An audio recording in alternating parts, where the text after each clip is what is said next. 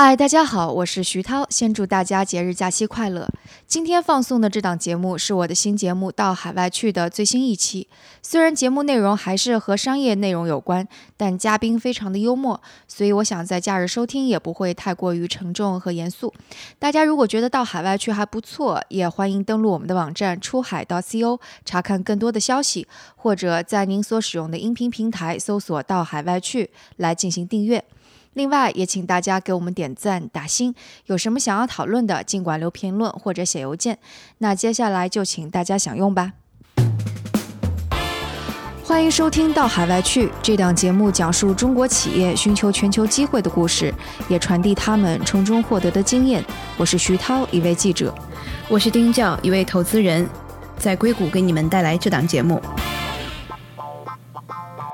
拓展海外一个很麻烦的地方是在于如何招到合适的人才。那各个地区可能情况都不同。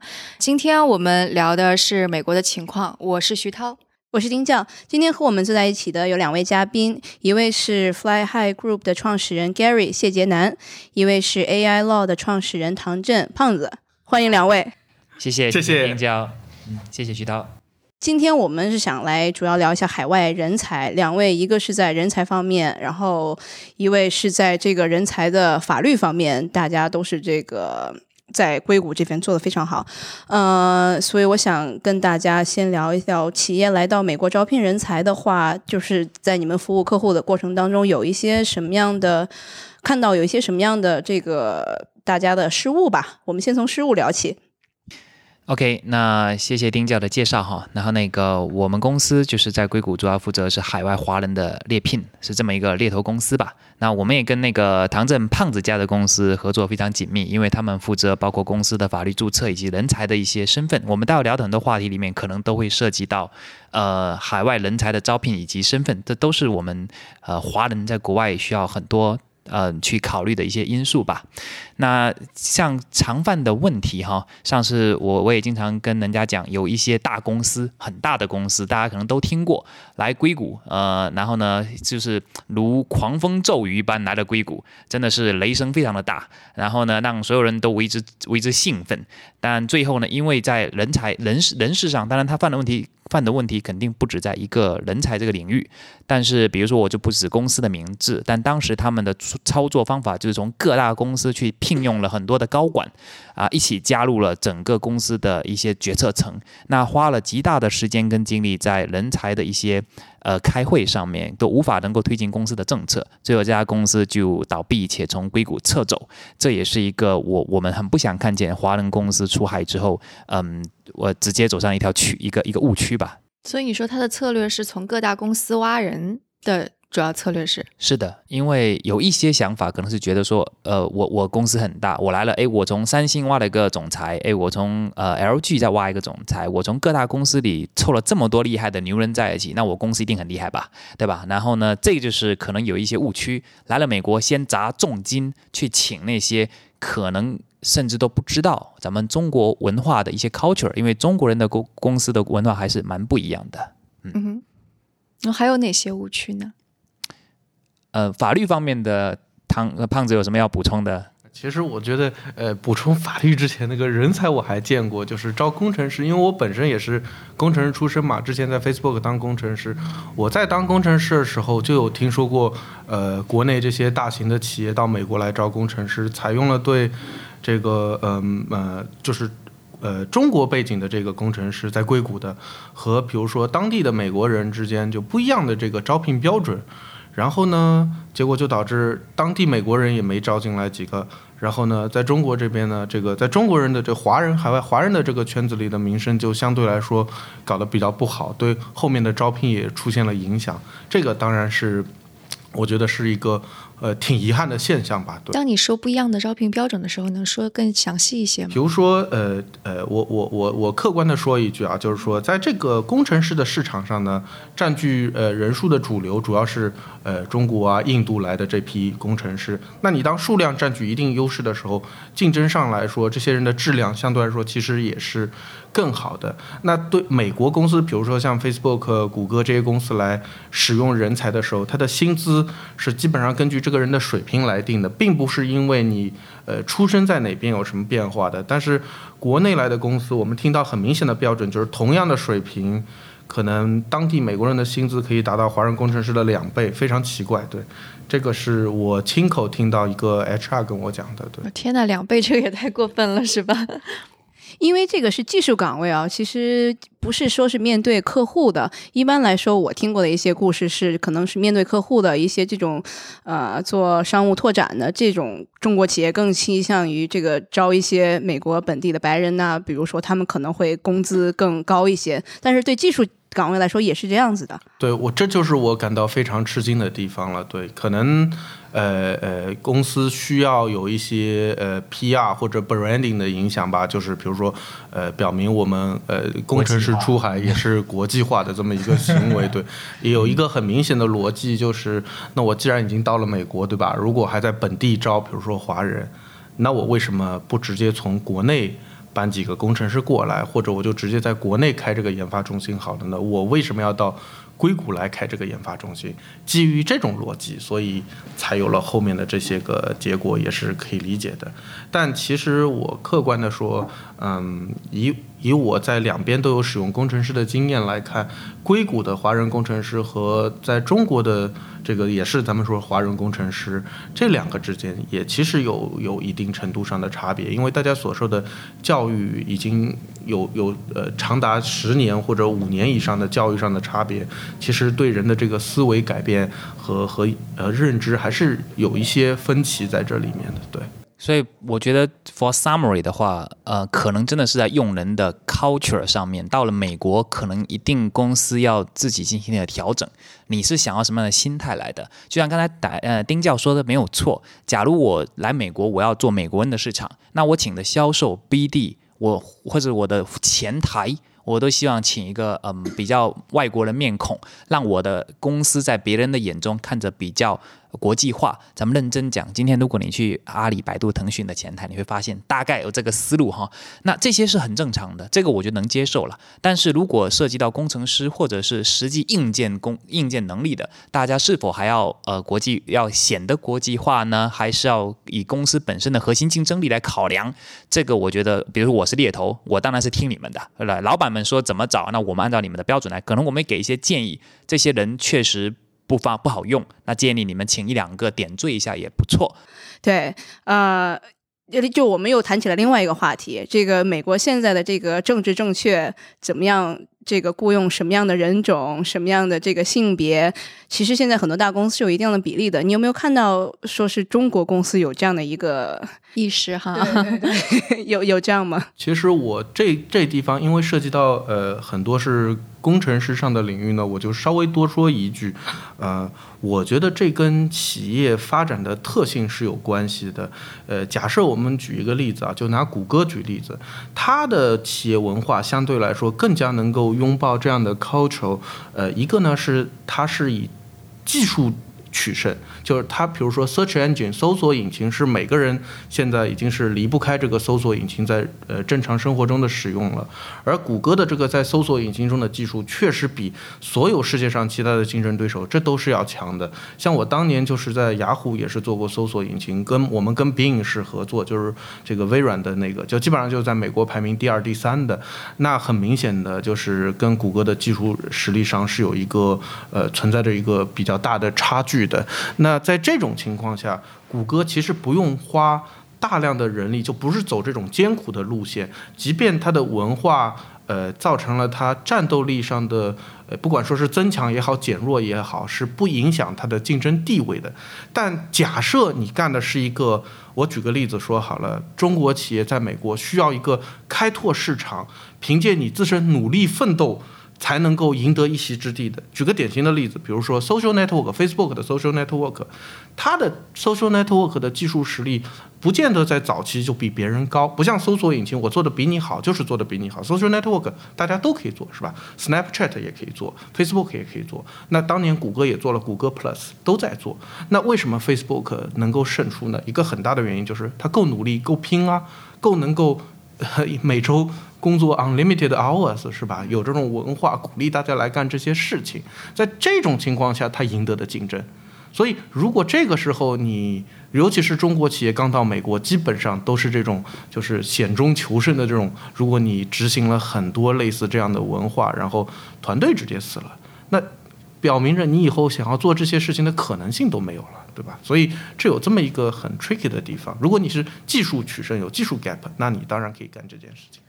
但但中国中国在那个本土市场本来也很 aggressive，非常激进，用九九六，没有几 家有。技术 gap 的呃这个公司啊，所以只能靠人的 grace 来解决。对，是。然后，但是但是就是有我们就你刚刚说，其实中国公司到美国来，其实险中求生，应该用这种风格，但也没有办法，不能够完全把中国那一套搬过来。呃，那当然，那当然。我的意思就是说，呃，这个是是相当于是公司发展的阶段，当公司进入到一个相对稳定的期区间的时候，就应该正儿八经的考虑这件事情了。但公司如果在呃，生死存亡的阶段呢，呃，那就看公司自己的选择了。毕竟企业生存还是有，因为你企业只有生存，才会给社会带来更多的职位，才会给文化带来更多的这个好的东西。一家企业最后没了，就你的文化很好，最后没了，那能说明什么呢？我我的观点有点可能是，但是绝不是我认为这些文化不好啊，我觉得文化很好。所所以就回到我们的话题来，就是。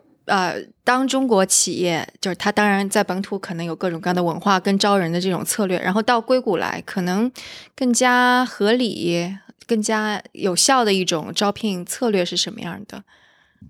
这个完全取决他到美国做的本土化的转型了。呃，我举一个。嗯，国内最大的一个短视频的一个公司的案例的话，它美国也是我们合作的客户。它在国内的招聘的需求跟在美国的，呃，肯定会出现不一样，因为在美国它连公司的名字都改了，对吧？那它所针对的人群。他他要年轻的那个跨度可能都不太一样，包括该公司之前也有一些法律上的纠纷，包括使用嗯比较年纪比较小的孩子们的一些自自己在，比如说小朋友把自己的视频放到网上，可能在中国这不是一个很严重的事情，在美国它是违法的，那它有涉及到孩子的隐私了，对吧？那所以你说。美这些公司，我觉得是主动跟被动吧，有自己的文化带过来。比如说，哎，华为有狼性的文化，招的人都要很狼性，很能拼。好，那也不是你很能拼，可是不好意思，美国就限制你加班加点要怎么样的话，如果有这样的一种限制，那你也得改。所以这个问题，我觉得我比较很能一次性回答你的。我觉得要看这个公司到了美国本土化之后，他最后找到比较能活下来。刚才像。唐总讲的哈，我要先活下来吧。如果我活不下来，我按照我那套思路，中国我这么干，那美国我要这么干，那结果我倒了，那什么都不用讲了。比如说，我们有一些客户，嗯，一来想先招一个总经理，再招几个 sales manager，那一上来一套一般人马，一年一百万美金的年薪，熬不过半年就撤了。这样的思路是也蛮常见的。就我我也是给中国的企业家们一些建议，就是说，不管咱们的企业文化再好，那毕竟是中国的企业文化。到了美国，不用完全放弃，但是呢，取其精华，去其糟粕，根据美国的法律法规跟市场情况进行调整。在此之后，咱们再制定在美国的一些招人的政策跟方案，这个是比较明智的。呃，不，凡事不能照搬照抄，也不要盲目的。刚才我们聊了，盲目的崇拜美国的这一套，你会把自己中国的人都累死。那么，照搬照抄中国的到美国，水土不服，对吧？还有，还是很需要一个很好的一种一种结合跟融入的。所以其实还是用创业的心态。我觉得最主要还是要心态上要打开，就是呃，也就像 Gary 刚才讲的，就是说一个呢有一点自己原先文化是肯定要有的，第二个呢也是要结合比如说美国当地的背景，但最重要还是心态要放开。就如果你发现这一套行不通，你就应该想想看，我为了企业生存，或者为了企业发展更好，或或者为了构建更好的文化，我我愿意改变。那这就是一个，我觉得是一个比较重要的事情，千万不要说，呃，执着在某一点上就呃不移动，那这个是不一样的。对，咱们刚刚聊了这么多负面的案例，有没有一些这个你们看的海外成功出来的做的比较好的？那那成功好的，其实有些闷声发大财的，大家都不知道的哈。但也有一些确实我觉得蛮成功的案例。其实认真讲，其实 BAT 在美国有各自的存活的方法。其中呃，比如说非常非常低调的，比如像腾讯，其实在美国还是蛮低调的。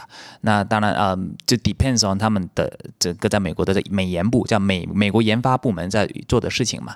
那其实我们还有一些客户，可能大家。不是很知道的，包括嗯，哎，都不能说名字。比如说中国很大很大的那种什么电视生产公司，在海外，其实他们为了要呃闷声发大财也好，或者要尽量规避一些风险，他们都不用自己公司的品牌的名字，但是收购。中国公司在美国收购海外资产，这个海外的商商业的公司，然后在美国继续发展的案子是屡见不鲜的。然后呢，一般方法，呃，我所见到的最常见的是，哎，中国外派高管在美国之后找到本体本土化的一些高端人才，比如就是比如说，哎，在美国有十几二十年的华人工作背景，这些人既懂中国文化又懂美国的市场，在这个核心团队之下，咱们根据需要招聘一些，哎，是比如说像 B D，咱们提到的，很多时候，哎，白人的的国家。家还是比较喜欢跟白人谈生意，没问题。那我们请白人跟你谈。印度人的工程师们喜欢跟印度人谈，没问题。我请印度的工程师的 lead。那这种情况下之后，我们就开始把整个公司拿下，而且转型，而且最后服务于中中国总部。这种案子其实，在硅谷，在全美国都还是蛮多的。所以只是。这种成功案例，他没有被他既然成功，人家就静静的、默默的 就这样过去了。但是因为我们在招聘的时候，还是知道蛮多很正让人很多在国内可能都已经大家没怎么听到的公司哈，呃，其实在国外他们做着一些很不一样的事情。呃，我真希望我能说这些公司的名字，但是说出来大家都认识，而且是因为我我跟那个胖子都是八零后的哈，八零八零年代有非常多的中国很出名的公司，其实大家都以为我在中国已经没怎么见到他们的广告跟品牌，可是在海外其实他们都扎根很深，已经在做着很多的 business，大家都可能不太知道而已。可能还有一个在招聘。你刚刚说很多公司一上来就招很多非常有经验的高管，然后几百万、几千万就砸进去了。那在招聘的过程当中，还有一种就是说我招留学生就好了。所以就这两种思路是你怎么去评价？嗯，这个话题就是为什么我跟那个胖子家的我们的法律公司跟我们的猎头公司有很好的一个 overlap，就是交集的地方，就是因为在于，其实，在海外的公司今天所用的所谓的高管，其实大多数都是留学生。这么讲，十年前跟今天刚毕业的差别而已，对吧？十几二十年前，那像我们，像包括哎胖子，我还有丁教哈，我们都是来这里留完学，在美国工作。然后呢？哎，有绿卡、有身份留下来的，其实都是一样的，只不过是老留学生还是年轻的留学生而已嘛。那当然，年轻的留学生有面临很多身份签证的问题。嗯，还是那句话，在美国本土出生的 A、B、C 可能不是很适合中国的公司，因为他虽然会讲一点点中文，可是文化都已经不一样了，还是得从中国过来的人。那这票人里面，呃，就不乏留学生。那身份待会可以请唐唐总可以可以快速介绍一下。但是如果就呃用人的方案来讲，真的是看公司的阶段哈，呃和性质。比如说有一些嗯公司相对来讲，它的业务就是地地推，需要极度的地推去跟更多公司去合作，包括呃比如说我们的客户就像 Dealmoon，那这个省钱快报在美北美很出名的，那他们其实有极多的需求是需要以华人呃群体，而且在线下。各个城市去地推，他们其实跟留学生这种哎 marketing 专业出来毕业的很吻合，他们会使用比较多的留学生。但那如果是那种，比如刚才提到的，刚出来就要搞一个研发团队，要上一个高管，那种人留学生 handle 不了，对吧？但是在以后，包括你像像胖子当时刚刚从 CMU 出来的时候，工程师、电子工程师、哎软件工程师，都可以极好的成为这些公司比较低成本又高素质的人才。这就是我觉得公司的一个策略，但法律法规上来讲，可能还有蛮多需要需要谨慎考量的一些部分，对吧？对啊，就申请 H1B 这些可能是一个潜在的成本，然后这个成本对于一个公司而言是值不值得去付，或者是对，因为申请 H1B 是美国执行了一个呃比较奇怪的这个一个方案，就是呃运气不好的人在美国留不下。我早年间真的就是。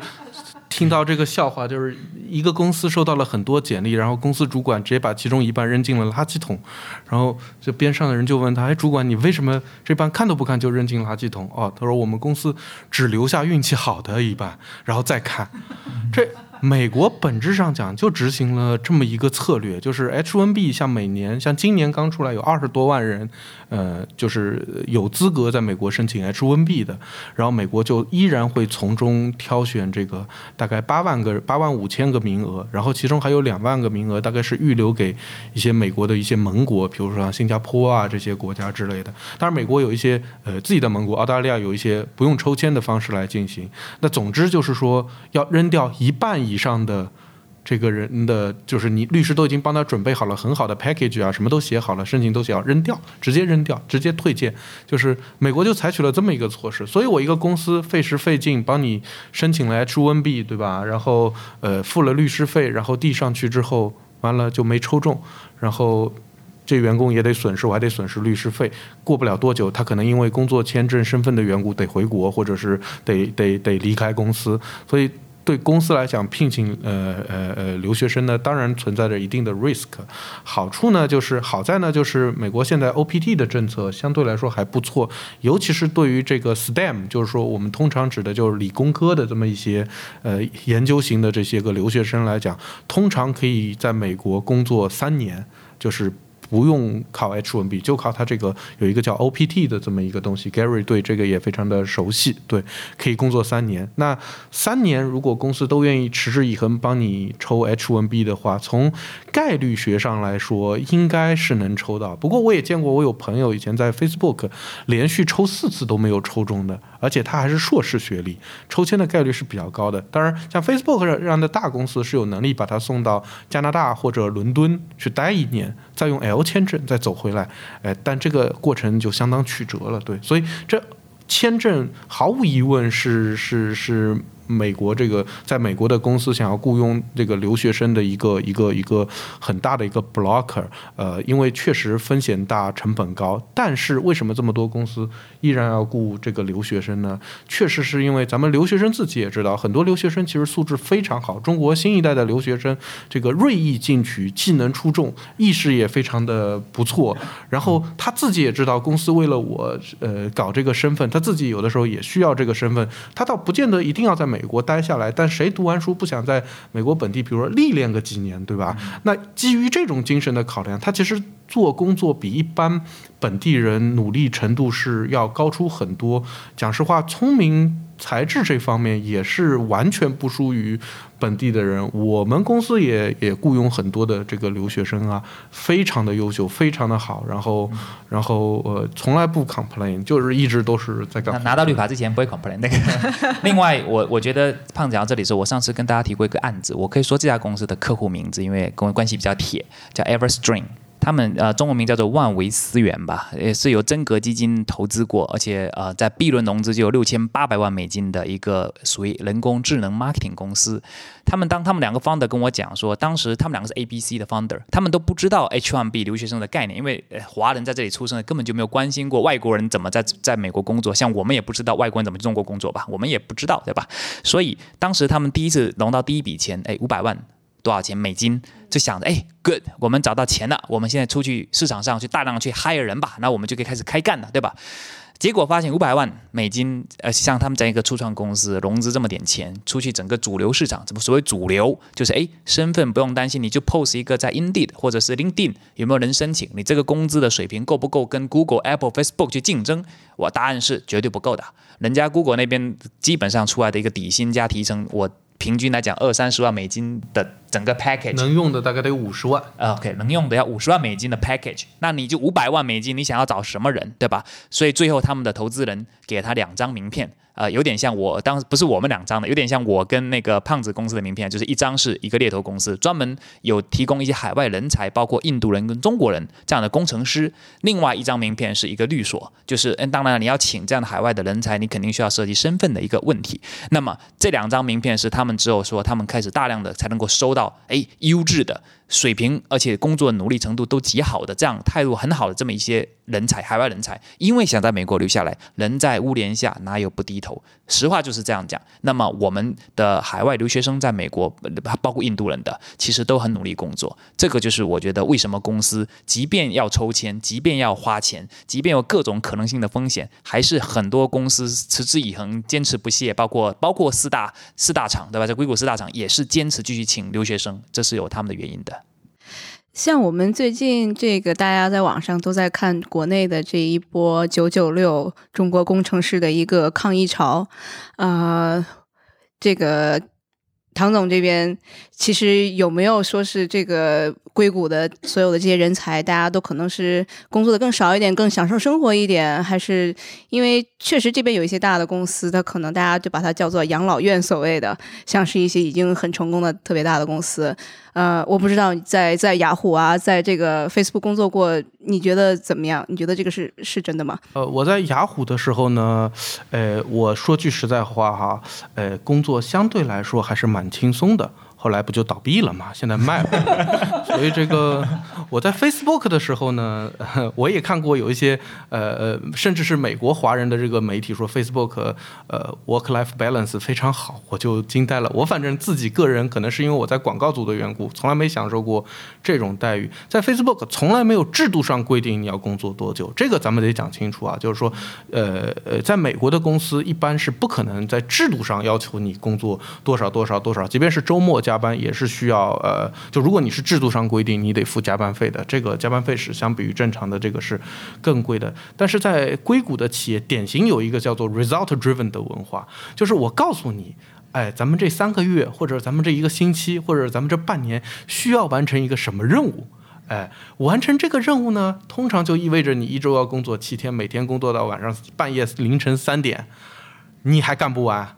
你还心甘情愿，对，因为到了三个月，你要是真干不出来的话，那结果是相当尴尬的，对，就是所以本质上来讲，这边的工程师就是呃非常自觉主动的，呃呃呃呃呃每天都工作到非常晚。我在 Facebook 的时候就，反正我就没有在夜里两点以前睡过觉，对，一周从来没有。知道有什么周六周日这种日子，所以我们内部比如说像 work-life balance 这种调查哈，分数普遍都是零分。对，大家给出来就是大家年年都 complain，但我从来没见过这个问题有过实质上的改善。就就就每次领导们都会上来注意拍拍你说要注意 work-life balance 啊，转过头跟你讲说哦，咱这三个月的计划完成的怎么样了呀？这这这就就这么一个，所以中国。他们不是有个笑话吗？说中国公司应该派人到硅谷来学习，怎么样执行比九九六更加严苛的制度，但却让码农们感到无比幸福的这么一个 一个一个一个一个一个事情。对，所以就是说说中国企业如果出海到美国来，其实不太需要担心工作时长不像中国那么长的问题，但是要担心好对。但是要担心的是，就是你你怎么样激励他们工作这么长的问题吗？这种要取取经的，对。同时要记得稍微招一些好的人。在 Facebook，我在那个组呢，大家确实是非常优秀，所以这个 peer pressure 就非常大，就是说同僚们之间的竞争压力哈。当你看到周围的人又比你聪明，人家工作到夜里四点，早上九点就去开会了，你也不好意思不工作到夜里四点。所以那其实对面的人以同样的想法正在看你，这么来回一折腾，其实也就这么过来了。但转念一想，其实对我自己的进步是有很大的帮助的。这个真的是在一个锻炼期，对，嗯，当然，但应该就就硅谷其实也就 Facebook，其实其啊或者 Uber，其他很多公司，所以这还是取决于行业。嗯哼，比如说举个例子，为什么我们经常说像 Cisco、Oracle 这些号称是养老公司？因为他们本质上做了一个 To B 的生意，然后早年间就占据了美国 B 端的市场，比如说微软，所以他们做与不做。人家企业照样采购他们的产品，可能他们做的不好，慢慢慢慢会 decay，但是慢慢慢慢会衰减，但是这个衰减的幅度是非常慢的。当然，最近像 Cisco、Oracle 是出现了危机，对，但是。其实他的生意上是不用他的工程师很努力，他就已经占据了市场。谷歌另外一个风格就是靠技术取胜，我的技术就是比你强一截，然后我养了很多的工程师，就是可以养他们吃白饭的，这没问题。Facebook 不一样，Uber 你不好好做就会倒闭，就会被别人挤出这个市场啊。对，所以不一样的这个呃呃，像我刚才说，不一样的生存方式决定了他对工程师使用的。嗯不一样的情况。对，所以说回来，其实我们这么多的海外出海的这些企业家，那其实，在海外其实就是等于从头开始创业，是需要锐意进取，需要找这些能够晚上工作到半夜四点，然后能够早上九点继续开会这样的人。这取决于你企业的性质是不是需要拼命。对。然后回到那个还是人才争夺方面，因为如果你在硅谷这边争夺人才，这么多大公司，对于中国公司而言，它的竞争力在哪儿？你不谈那个 work-life balance，然后你本身可能在这里边也没有什么根基，那怎么去抢更好的人才？这个话题在我在做猎头的时候，其实抢得到的，很抢完全还是有很大机会可以抢得到的，因为不是不是 work-life balance，也不是待遇，是一个天花板。但这个天花板，我也很负责任的讲，我个人觉得天所谓的在职场中的天花板，华人在美国天花板，并不是公司给我们设置的，而是华人自己内心给自己设置的。因为哎，我语言我语言没有人家 native 好啊，所以我我自己哪怕工程师们，如果大家仔细观察，即便在这样大公司里。绝大多数人可能还选择跟自己说母语的人比较舒适嘛，所以，哎，我在 Google 都过得这么好了，Facebook 工资又高，我周末就约几个华人工程师吃吃饭、爬爬山，这个这个导致的这个小圈子也上不去，这个突破不了那个瓶颈。其实公司一定是愿意让每一个想要去去去拼、去超过自己极限的人去给机会的。那好，问题来了。因为有这种内心的平静，反正我们又不是心理咨询师，我解决不了。但我能解决的问题是，那我劝他们有没有兴趣中国出海的创业公司试试看？因为在那个公司里面，你是华人。你在美国公司里面，可能因为那个自己设置的天花板，你越不过那道坎儿。但是这么巧，有家中国不错的公司，性质或者工作内容又跟你之前做的很像的情况下，哎，你能够变成一个 team leader。因为在那边你 lead 不了别人，因为你会觉得我要用英文，我要 lead 别人，我的文化 culture 有点困难。那在这个中国公司里，你反而可以把在美国公司学的那一点洋气，那一点点管理的思路。结合作为一个中国人的基本文化素养，带到新的公司进来，反而是可以突破。就我没办法治疗他的心病，那咱们就换环境吧，就把他给突破这个界限。这种 case 是我们在中国公司出海之后最容易去说服。打动这些优质的华人人人才的这个办法的，也是我们经常去压人家工资、减人家福利，还要把人家挖出来的时候，作为一个猎头，我们常常要干的这干的一件事情，对吧？就是给你一个希望。说的太白了，没办法，这是为了客户服务的时候是这么干的嘛，对吧？不过我刚才说了，虽然我说的那个，比如说。大家努力工作比较狠一点，但我又反过来讲，我觉得企业对员工是要有出自内心的关爱的，就是要 with good intention，就要真正的是关心他们的成长，而不是就想尽办法的就呃就光想着折腾他们，而不想着替他们将来有个考虑，比如该给人家的股票得给人家，如果公司有一定的收益，你。该分给人家的要懂得及时的这个反馈给员工，就是你要让员工真正觉得说啊，原呃公司之所以之前给我少，或者是暂时给我少，确实是公司困难啊，而不是说公司故意卡着法儿的不给我。这样的话，大家才能就两下都努力，企业才能做成。我就添那么一句。哎，那在这方面，你觉得那个硅谷的企业跟啊中国的公司会有差别吗？嗯，我觉得可能是因为，呃，这可能是呃硅谷的企业，我自己的感觉啊，如果有不对的话，大家原谅我一下。就由于在中国竞争环境相对比较激烈，因为咱们这个发展的阶段相对于美国来讲还。不是那么发达，所以竞争激烈导致人这个，比如说防备心理啊，或者是这种方面的心态可能稍微激烈一点。而美国硅谷呢，毕竟已经是几十年以来都是一个相对比较成熟、比较比较发达的一个地方了，相对呃容易由于环境的因素造成它略思维上略厚道一些，所以呃呃。我在想，就是说，在照顾员工这方面，美国在硅谷的这个企业更加倾向于主动的去给员工提供一些好的一些东西，而咱们国内有的时候还想着说，哎，我是不是能省省着点？这个其实就是思想上轻轻的一变化，哎，他就可以适应过来了。我我是这么想。对，然后这个话题也涉及到我们刚刚开始的时候讲过，在美国请的第一个员工，比如说你的这个 CEO 或者 General Manager GM。这个总经理其实有很大的一个一个一个意义了。我这样讲，我们也常见从海外直接外派高管，对吧？L one 过来的，或者 B one B two 就过来了。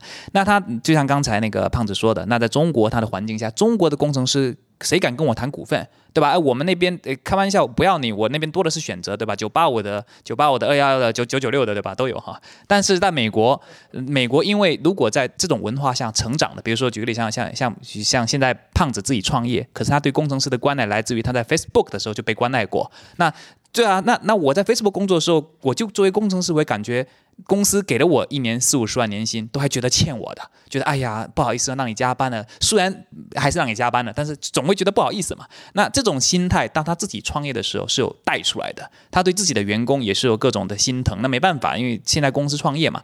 但是如果不懂得心疼员工的话，那这个第一个 employee 就是你在美国的主要负责人会把这个文化带过来。那他在请人的时候，我因为我什么样的雇主我不都有接触过嘛，就真的是有一种呃拽到，我觉得是没有啊，这个我给工资，他打工，他加班，天经地义的，那这套没有错。中国可能都是这样的心态，因为人多嘛，但是在美国就不是这样的，所以还是建议说，在美国的第一个。比如比较能够搭建美国分公司的，又是另外一家创业公司的这种文化的人，找到一个合适的，能够懂得中国有加班、有这种业务要求、有各种这种比较 pushing 一点点的这种压力的这种人，但是他不会完全的 transfer 给美国的团队，不然这真的没得玩了。但这个人懂得像海绵一样，我吸收一下国内的。总公司给我的压力，我在软化成为诶挤给我这边的团队的时候，就说诶我们要怎么样去做？中国那边有点着急，其实这个人很关键，但要懂得这个要 pressure。求好高啊，感觉。嗯，其实咱们的华人圈里面，就我们我我这些年帮大家招聘的这个 first first employee 其实很重要，这个人嗯很很关键，所以一定要呃这么讲吧，在美国就像胖子这样的人，举个例子，他如果今天公司倒了啊呸呸呸啊那个，如果他不干了，如果他不倒闭了，他不干了，像胖子这种哎卡内基梅隆的博士，哎 Facebook 工程师工作多年，又有创业经验，自己当了 CMO 创始人，这种人如果哎在硅谷其实。创业毕竟呃成功案例比较少，失败的多嘛哈，咱们认真讲。但这种 游离在这个市面上啊，这种这种创始人级别的、有高度能动性、学历高、能力高又等等心同员工的这种华人人才，我们还是有的，对吧？所以这票人是我们可能要去团结的人种。这样唐总别介意啊我，我我怎么觉得 Gary 接近我的另有目的？他守株待兔所。以听众们如果觉得唐总的背景有合适的，也是可以跟我私信聊一下的，对吧？然后还有一些可能跟那个呃美国政策有关系，因为现在正好是贸易战的背景。那中国企业到美国来发展，是不是其实对于本地的人才而言，吸引力会变得没有那么大，就会变成一个负面的影响？比方说，美国政府对关键技术的一些限制，甚至就是前不久的一些新闻，像啊、苹果还有哪个公司的员工跳到小鹏汽车，结果就被起诉了。个人一直对这些事件持怀疑态度。比如说，苹果跳到小鹏汽车的，苹果自己的无人车技术就差的可以，比网上公开的技术还差。这，我我在想，很可能就是，比如说这个员工呢，我也得，当然也提醒咱们这个工程师朋友，就没事儿，你公司的电脑你就干公司的事情，没事儿不要插 U 盘，没事儿不要瞎下载 code，那种 code 你下载了有什么用？对，就是。但是美国，我觉得总有那么一票人呢，确实是对呃咱们中国是有一定的这个呃敌意和警惕的。他抓到一个什么东西呢，就恨不得放大一百万倍来看。比如说，就跟当年呃彭博社，就其实也就前几个月的事情，硬是说什么有一个纳米级别的芯片，什么作为一个哎，藏在那里，事后证明也没有，但他就不出来辟谣了嘛，对吧？他他宣传的时候造成了很大的效果，但实际没有。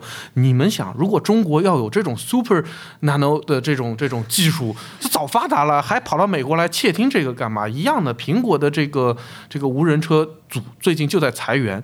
对，为什么搞不下去了嘛？对吧？他都搞不下去了，你说小鹏汽车的技术，我都怀疑比苹果的要好一点。对，要偷也偷谷歌的威猛对吧？就所以我的意思就是说，很多这个爆出来的新闻呢，我自己感觉就是，我我持高度怀疑的态度。对，那我想太敏感了，好像。我想再问一下两位，如果我们这种出海的企业家，他们怎么样能够规避这种不要说是这种苹果出来的人，这个这样的工程师，我们就不要去雇佣他，或者我们就不要踩这块雷？我不知道两位有没有什么这样的建议？嗯，我这这后面的那个唐总从工程师角度来讲，我我我不管工程师哈，比如说我们另外一种东西叫做叫 contact list，客户的 customer list，这也是以前可能请一个人很希望说你把你的客户给我拉出来，那这种其实在反竞争条例里面经常也会有有列明的。那认真讲哈，第一。如果要完全规避这样的风险，没问题。大家其实行得正，坐得端。你你给我们猎头，或者你自己找到人的时候，你就告诉他们说：“不好意思啊，我不需要你以前的东西，我要你这个人。你重新开发，我能接受。”但大多数企业应该不是这么想的，大多数企业都觉得想要现成的，对不对？好，没问题。可不可以呢？也可以，你就被告就好了。那被告要罚款，你赚的钱如果能够抵消你罚的款，那我觉得这个在商业场上不存在，在商场上不存在什么太高的什么个人呃形象跟什么素养。好，反正根据法律，我如果比如说咱们不要讲那种抠零那么那么严肃的哈，比如说我就是从那个房地产公司挖了一个销售过来，我就是看中他之前这二十年有那么多的那个 customer 的 list，那我他把这个 list 给我带过来的时候，算偷吗？算被告吗？告，罚多少钱？一亿。好。我罚你一亿，我能赚多少钱？我赚十个亿。那美国的公司不都这么干的嘛？就包括苹果、Apple、谷歌各大公司，不就是我逃税漏税，就算是被你罚了，我还是赚的比你多。所以还是要把账算清，是这意思。把账算清楚，咱们做生意 结果导向，结果为导向，以结果为导向。因为法律的规定是为了让大家做生意有有有有更更加的一个保护的机制吧，对吧？所以就到哪里都是一样的，所以就是要要要要。其实要足够的清晰，我要有足够的法律团队，我要有把所有东西，我要有一个清晰的计划。对，你要冒这个险，你你回来好处要。Uber 不是就抄了谷歌的代码吗？而且那是整个库都给抄出来了。而且更要命的是，谷歌是怎么发现的呢？那人抄了代码之后发错邮件了，发回谷歌了，说：“哎，这代码你给我看一下。”谷歌一看，这不抄我的代码吗？就所以这这才给告了嘛？闹得很大。至于各大广告公司之间，我不用说嘛，就这些，比如说 Facebook 啊，还有最近刚上市的咱们很火的是 Pinterest 啊，比如说这个 Snapchat，互相挖销售来抢广告商的事儿，这咱就不说了。甚至还在没离职的时候就开始干起这些事情来了。对，就是这个其实。呃，就像 Gary 说的，就是算好经济账，别动不动就上纲上线到道德层面，哎，他就行了。对。但可能中国公司的一个风险就还有个政治因素在里边。我觉得中国公司有的时候比较傻的一点就是，他们的那个 HR 会把这件事情就我要你干嘛干嘛的写在明面上。你 HR 千万不要说我要招一个，比如说小鹏汽车的 HR，你千万不要说我要招一个来自于无人车组的公司，最好还带有代码库的。你这样就过分了，你知道吧？就你。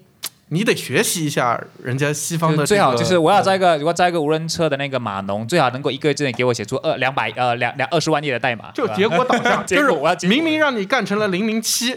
但就是不制定九九六的规则，哎，就就就就就结果导向对，所以这个当然我我我只是夸张一点来表述这件事情啊，对，就生意场上的事情，别用太多的道德感，但是呢，做事呢不要做的太明目张胆，对，你就好好的学习美国人怎么干这个的，你就这么干吧，大家都是做生意的，对吧？因为听我们的节目，其实有蛮多中国想要出海或者已经出海的企业家，可能不仅仅只是在美国这边，可能还有一些别的国家。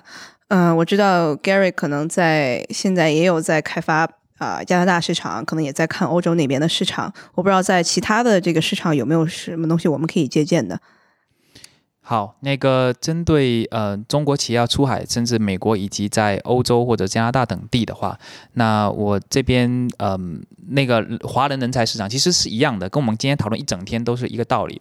可能在海外最好的一个 structure，最好的一个架构，就是出海的时候请一个比较 localize，我们叫本地化的这么一个华人经理人，帮大家把。这个团队搭建好，那团队之后，下面的我建立在可以本地化多一点，这个这个战略思路比较重要，不要贪贪慕虚荣，说上个我就要请一个呃本地人，白人也好，黑人也好，印度人也好，要做这么大一个公司，我觉得还是要我们自己的。有有句很难听，叫非我族类，其心必异。但是呃不是新的问题，就是它确实文化上的差异导致很难沟通。所以我给不管去哪个国家的出海的公司的最后的一条。呃，黄金法则，在任何一个国家找到靠谱的中介或者猎头，或者自己哪怕自己去找朋友，记住第一个 employee 基本上代表了你那个公司的文化，因为你不能，你很难把一个总公司文化强直就是移植到了另外一个大陆上面，还要还是一模一样的，这一定会发生嫁接，一定会发生一些变化。那么这一个人其实会导致你的文化的变化，所以第一个人大家一定不要着急。可以好好的选好了之后，下面的团队就很轻松了。那其实很多的失败的案例都是基于这个 number one employee 的时候出现了一点偏差。所以呢，这个就是我想最后 take away 的，希望大家可以，嗯，法律法规那些虽然是后话，但是找到一个合适的人才之后，咱们再开始研究公司的政策、公司的注册、人才的人才的配给，这些其实才是呃金字塔的上层建筑了。最底下的这个人很关键，好吧，唐总。有没有什么 take away 的，在这个法律啊、政策这方面的一些给大家的建议？我觉得到这个欧美的市场，就是要了解清楚这边的规则。然后尽量保持企业的一个透明化，一是对内透明化，二就是对外也要做一个尽量透明化的一个宣传，让人家知道你来要做什么，要干什么，你愿意在这个规则下玩，一切就是光明正大、理直气壮的做，然后同时配备好呃该有的法律团队、该有的人才团队就可以了，就就大胆的按照规则来做，然后多学学人家怎么玩，咱们也就怎么玩，就。不会有什么大问题。很多时候，我觉得就是大家把复杂的事情想简单，把简单事情想复杂了而已。对。OK，我觉得今天咱们也聊的挺多，非常感谢两位 Gary 还有这个唐总这边。嗯，那我们今天节目就到这儿了。好，再见。好，谢谢大家，谢谢，拜拜。嗯，大家如果有什么想法或者评论，请给我们写邮件，也可以登录我们的网站，找到我们更多的联系方式。我们的网站是出海 .co，就是出海的拼音 c h u h a i 点 c o。我们的邮箱是 go at 出海点 c o，也就是 g o at 出海拼音点 c o。如果觉得节目对您有启发，也请转发给您一两位朋友们，让他们也听到这档节目，或者在您所使用的音频平台上给我们点赞打星，这样都能够帮助更多用户收听到我们。那我们下次节目再见。